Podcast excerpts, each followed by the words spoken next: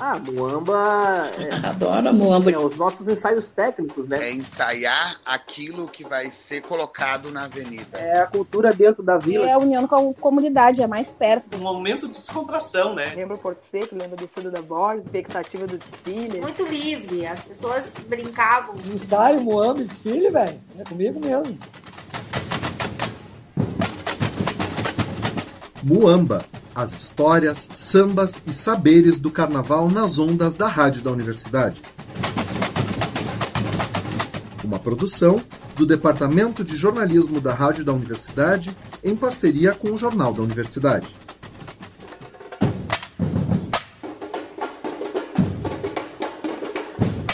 Olá, ouvintes. Eu sou Everton Cardoso, chegando com mais um Muamba, nosso momento de falar de carnaval aqui, na Rádio da Universidade.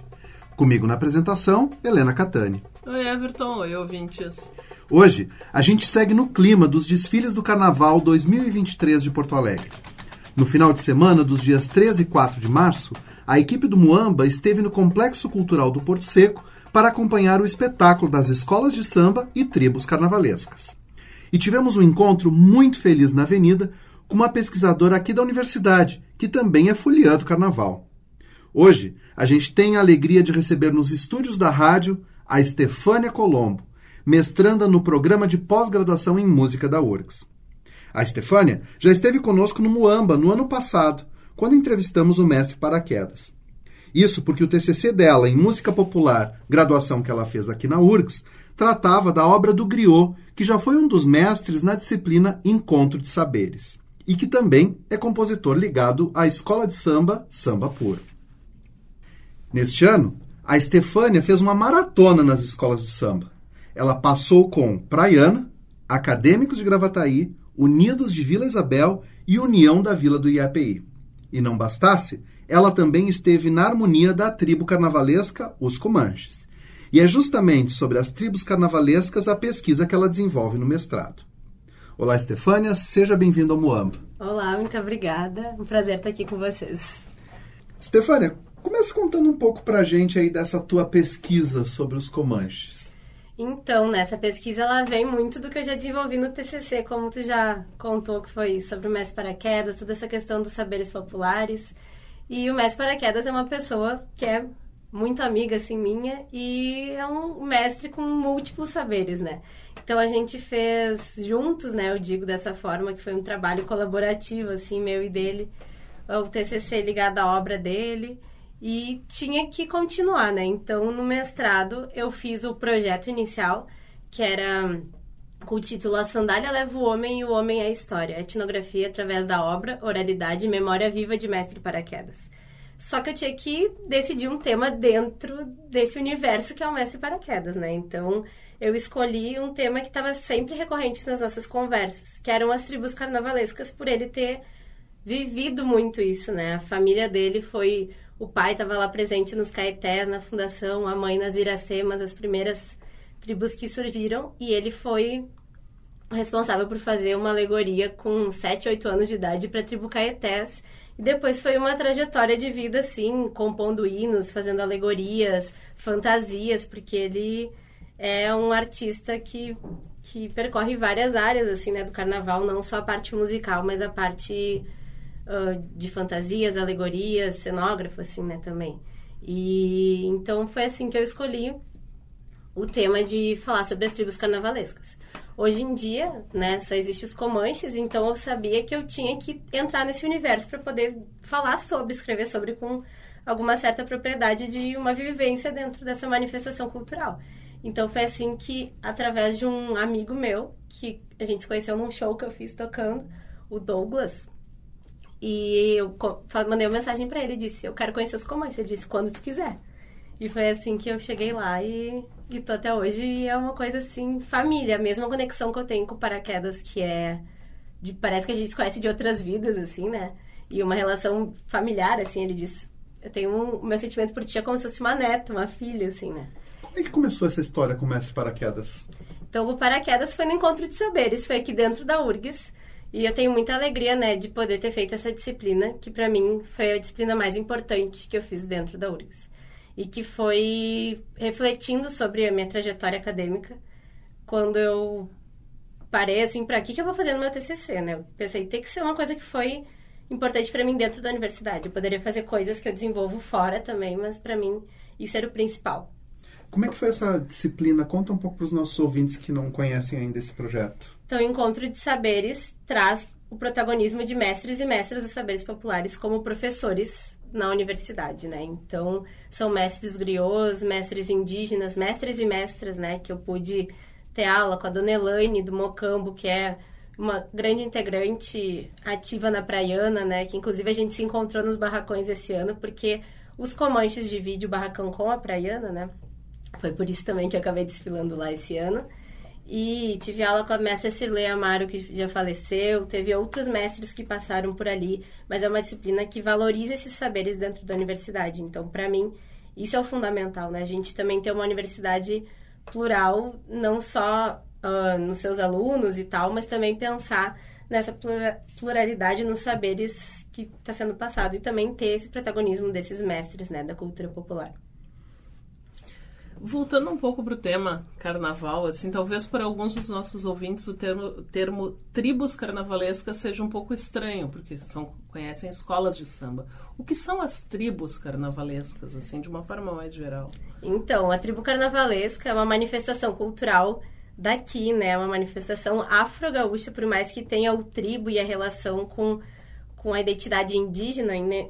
pode haver, né, na história de alguma tribo a presença também de alguma pessoa indígena, mas são manifestações afro-gaúchas, né? Então, essas comunidades negras, principalmente de locais, assim, periféricos da cidade, como ali no caso dos Comanches, uh, ali na São José, então, que se identificavam também com essa, com essa questão ancestral, né? O Paraquedas mesmo fala, né? Um, tem alguns pontos, né, de, de pensar nessa relação dessas comunidades com a questão indígena, mas o Paraquedas conta que o seu emitério, se ele, que foi o primeiro fundador lá dos Caetés, se ele soubesse dos blocos afros da Bahia, talvez ele não tivesse feito a tribo carnavalesca, que o Paraquedas conta que é uma forma também de buscar essa ancestralidade africana numa manifestação que também remeta a essa o que se encontra aqui no, no Brasil com uma proximidade, assim, né? Só que os Comanches, por exemplo, e outras tribos acabam trazendo uma identidade indígena que não necessariamente é brasileira, né? Os Comanches não são indígenas brasileiros. Então tinha muito essa referência em revistas, em filmes, né? Então uma coisa até mais estereotipada da, da questão indígena, que, é, que a gente encontra, claro, que tem tribos carnavalescas que tiveram nomes também de etnias daqui, brasileiras e tal. Mas é uma manifestação cultural, então, que tá ligada à questão carnavalesca dos desfiles da, da avenida, né? Tinha uma todo um desfile que acontecia também uh, ali no Sambódromo e tal, que acompanhava, mas tinha sempre uma... Todo, toda essa parte de competição entre escolas tinha competição das tribos, né? Então acontecia isso e tem características diferentes, né? Não é um samba enredo, é um hino. Então a forma também de apresentação uh, tinha um momento de parada no meio, até quem quiser acompanhar o, alguma apresentação, né? A gente encontra isso, tem um momento que era a encenação então a escola de samba passa reta até o final, né? E a tribo carnavalesca tinha esse momento de encenar alguma coisa a ver com o tema. Então é uma manifestação cultural que é única daqui e que já existiram 17 tribos carnavalescas diferentes. Hoje em dia só existe uma. Então essa resistência dos Comanches enquanto única tribo que está aqui. E tu enquanto uma uma pessoa que ao mesmo tempo é uma observadora, uma, uma pessoa que analisa esse fenômeno, mas também uma participante, como é que tu percebe esse lugar dessa manifestação afro-gaúcha, que se inspira num indígena, que nem é tão local assim, num momento em que os indígenas, por exemplo, eh, contestam até o nome, até a própria ideia de tribo, né, por ela remeter a um primitivismo que, que eles já não aceitam mais, de alguma maneira. Como é que tu percebe esse lugar dessa manifestação hoje? Então, é uma questão assim que cabe refletir, assim, né, também, mas, mas daí se a gente fosse pensar em, em, mudar todas essas, essas características que a tribo traz, assim, que muitas vezes são estereotipadas, né, se perderia também uma característica única dessa manifestação que já vem lá de muitos anos, né, as tribos, década de 40, 50, foi o auge, assim, das tribos carnavalescas, então, acho que a gente também tem que pensar o surgimento num, num outro contexto, assim, e essa manifestação segue sempre respeitando, trazendo essa a questão das, das lendas ou Uh, essa inspiração para os temas, né, trazendo na avenida. Claro que tem essa questão da representação, como a gente também vê no carnaval, de, de trazer uh, nas fantasias a representação indígena. Só que é num contexto, não é uma fantasia qualquer, ali ela está trazendo um significado, né? Então acho que entendendo as comunidades, trazendo isso assim com essa força, com essa resistência, é diferente do que simplesmente, sei lá, num bailinho ter uma pessoa lá fantasiada com uma fantasia estereotipada indígena que nem não cabe ter, uhum. ter fantasia sobre isso, porque a gente não está falando de, de uma fantasia, a gente está falando de uma etnia ali sendo representada, né, outras coisas. Mas eu acho que isso são pontos que a gente vai refletindo ao longo do tempo. Eu não é um as tribos carnavalescas eu tô chegando nos comandos é meu segundo ano lá, né, mas parece também uma vida toda. Mas é isso, a gente vai refletindo e tudo na vida, assim, a gente vai vendo esses pontos que também me surgiram recentemente, mas segue tendo esses termos, né, de se entender como índios no carnaval, a tribo carnavalesca, então essa, essa nomenclatura que ao longo vão sendo refletidas em outros espaços, assim, também, né. E... Uh, falando então da importância das tribos, assim, o que, que significa, como tu mencionaste, já tiveram 17 tribos disputando um campeonato. Uh, hoje a gente só tem os Comanches. O que significa os Comanches serem essa resistência dessa expressão cultural tão típica nossa? Para mim, assim, é, é fundamental essa existência dos Comanches e a comunidade que mantém os Comanches ativos, ela tem aquilo como um orgulho, né? Então, acho que os Comanches, ele resiste por conta disso, por conta desse amor da comunidade, aquela manifestação cultural. E existiram 17 tribos que foram deixando de existir por motivos diversos, né? Tanto a gente pode pautar aqui falta de investimento, uh, muitas, muitas coisas assim que, que fica inviável manter uma tribo também. Quantas pessoas estão envolvidas com os Comanches hoje e onde é que a tribo ensaia ou se situa, em que região da cidade? Então, o número exato não vou saber dizer assim, mas, mas a tribo tem uma sede que é a Taba de Urupá, que fica na rua Borborema, no bairro São José, ali no São José. E é um espaço próprio ali, né, que já existe há muitos anos. E a tribo tem de todas as comunidades ali da volta integrantes, né? E também pessoas de fora que, que mantêm essa, esse amor à tribo e mantém ela viva. Mas, assim, a questão da, dessa resistência é fundamental nessa né? compreensão da comunidade que também leva isso para a avenida. Nós somos a resistência, né? É uma, uma fala própria do, das pessoas que estão lá, de entender que se os comanches deixar de existir, acaba uma manifestação cultural, né? E antes até tem um trabalho da Luísa Dias Flores, que fez sobre a guerra comancheira. E que era a disputa, né? A, a guerra era a disputa entre as, as tribos, que era a competição.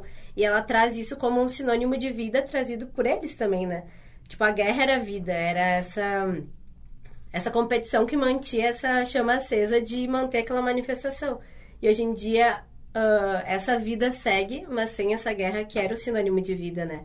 Eu, eu comparo assim também, né? Que nem, por exemplo, claro que aqui já existiram 17 tribos, mas, por exemplo, Parintins, né? Que tem dois bois, né? Imagina se, sei lá, claro que é uma grandiosidade de pessoas ali integrando que isso nem acho que nem seria possível, né? Mas existe só o garantido, o sol caprichoso, mantendo aquela tradição e não ter mais aquele aquela não, a batalha, é, né? Batalha ali, mas é aquela disputa ali que, que é o que faz aquilo acontecer, né? Um ganha um ano, outro ganha no outro ano, mas é aquilo que mantém, tipo, dar o seu melhor e, e manter aquilo vivo, né?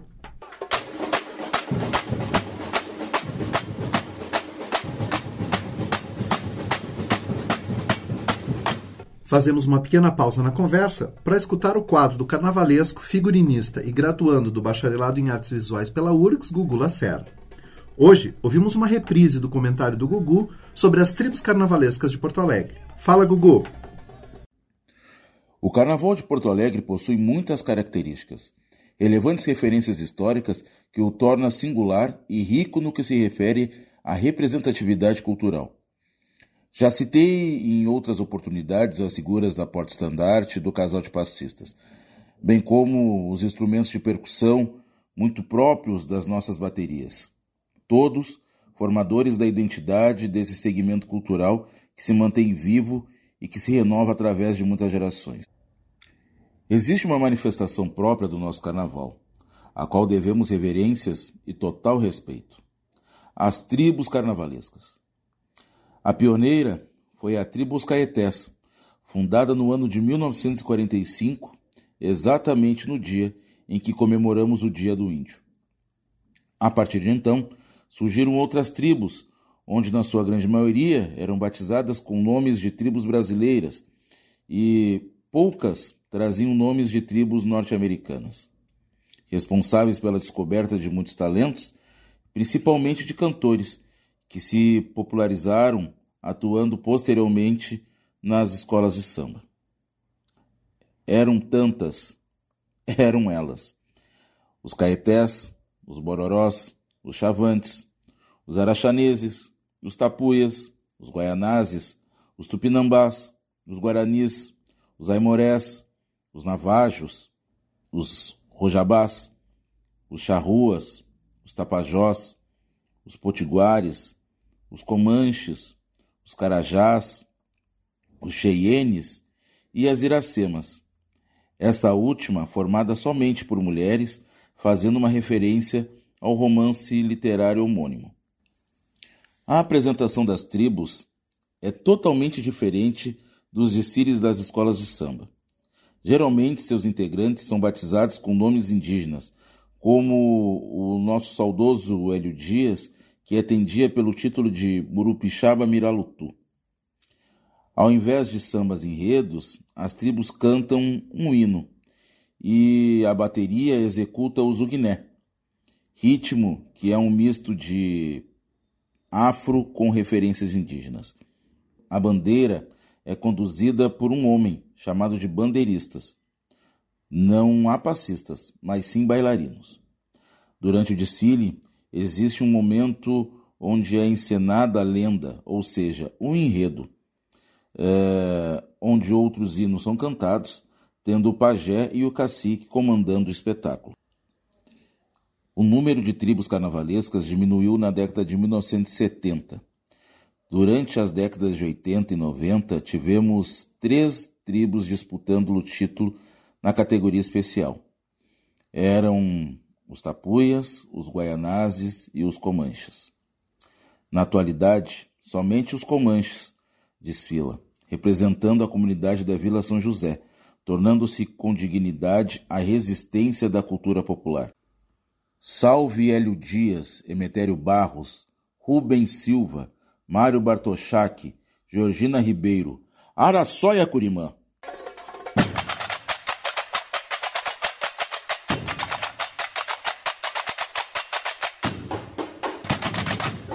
E agora é hora de música. Vamos ouvir o hino Comanches nos Caminhos das Matas revive os tempos de amor da bebida sagrada da Jurema.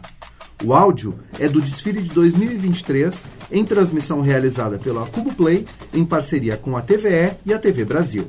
A composição é de Eugênio Lencar, o nosso mestre paraquedas. A interpretação é de Maurício, que a gente já entrevistou na primeira temporada do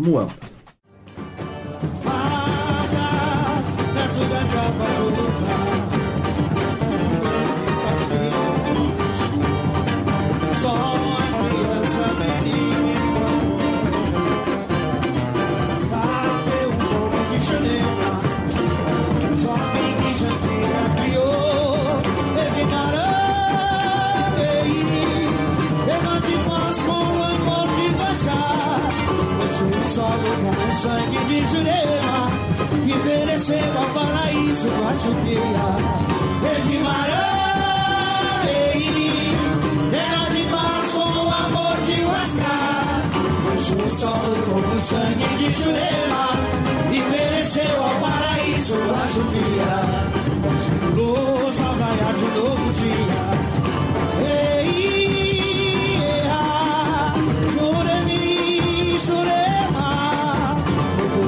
Chega Pedrinho de Jurema Trazendo a festa para a capa de Urubá Ei,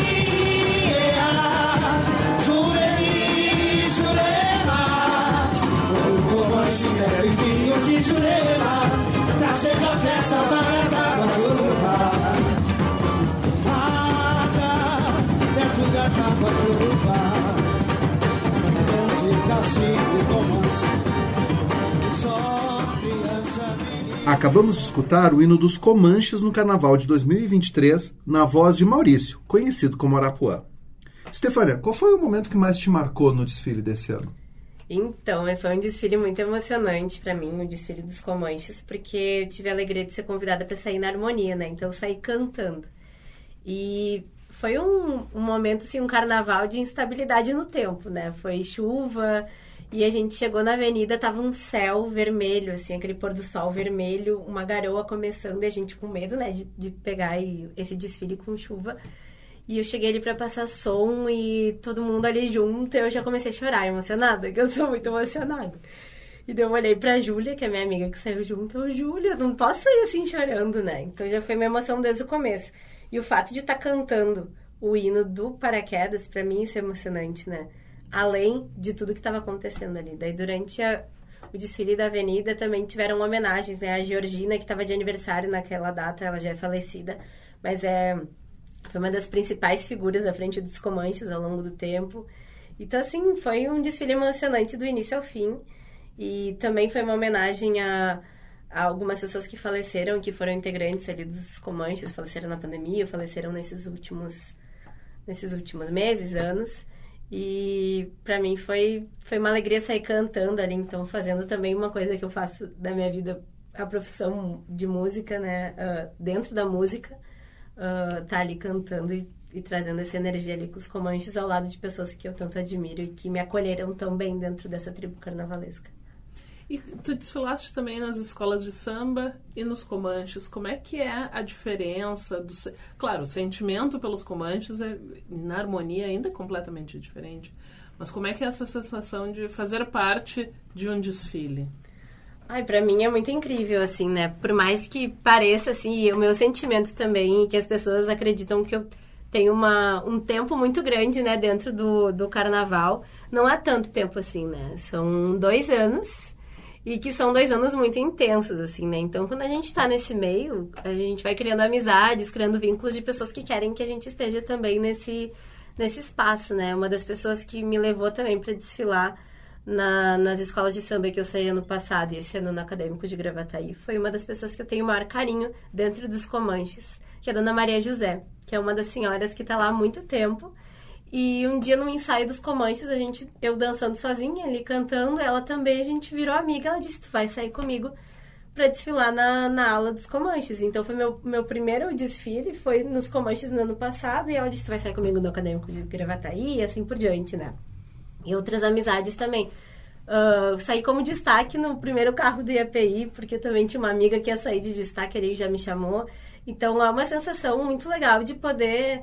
Eu não tenho uma escola de samba do coração, claro que a gente gosta de várias, assim, né? Mas ano passado, por exemplo, eu saí na Restinga, ah, que foi campeã esse ano, com um desfile incrível, né? Eu pude assistir esse desfile não estar ali junto participando, mas foi emocionante, foi um desfile incrível. E é uma energia que não tem explicação, sabe? A gente pode se expressar da forma, de forma livre, assim, ali, representando alguma ala, né? Seja saindo de destaque, seja saindo representando alguma ala, saindo cantando. Meu sonho ainda é sair em alguma bateria, né? Que eu gosto bastante também. E, e é muito especial, e o assim. que, que eu falta para sair numa bateria? Então, pegar e chegar assim, vamos aprender e vamos sair junto, né? Que eu não sou de chegar assim e já, já chegar tocando e tentando garantir um espaço. Eu sou de chegar assim, bah, me convidarem, eu, eu tô Já ali, né? algum instrumento de escola de samba? Eu toco algumas coisas de percussão, mas eu tenho essa noção, assim, dessa questão rítmica e tal. Mas acho que falta esse esse empurrãozinho, esse abraço, assim, não, chega aqui, vou te ensinar bem essa levada aqui, tu pega junto, porque a parte rítmica é a minha paixão e que eu tenho facilidade, assim, também, né, de tocar outros instrumentos de percussão, bandeira, outras coisas que, que são meus instrumentos também, além da flauta transversa, né. Bem, chegamos ao fim do nosso programa. A gente conversou com a Estefânia Colombo, pesquisadora de tribos carnavalescas e apaixonada pelo carnaval. Muito obrigado pela entrevista. Obrigada, eu agradeço esse espaço e esse programa maravilhoso foi muito especial, né? Poder encontrar o pessoal da rádio lá na avenida, né? E já a gente costurar esse, a chegada aqui nesse programa e poder estar falando sobre essa manifestação cultural que eu tanto adoro, Mestre Paraquedas e vida longa esse programa, incrível. Obrigada, Stefania. Obrigada. Trabalharam neste programa Everton Cardoso e Helena Catani na entrevista e na apresentação e Luiz Augusto Gugu Lacerda no quadro Fala Gugu. Na produção, Mariana Sirena. Na técnica e edição, Luiz Fogassi.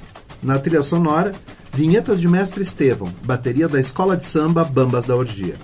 A gravação foi feita ao vivo pela professora Luciana Praz em 1998 para dissertação sobre saberes musicais em uma bateria de escola de samba. Para ouvir esta e as edições anteriores do programa, acesse o blog urgs.br/muamba.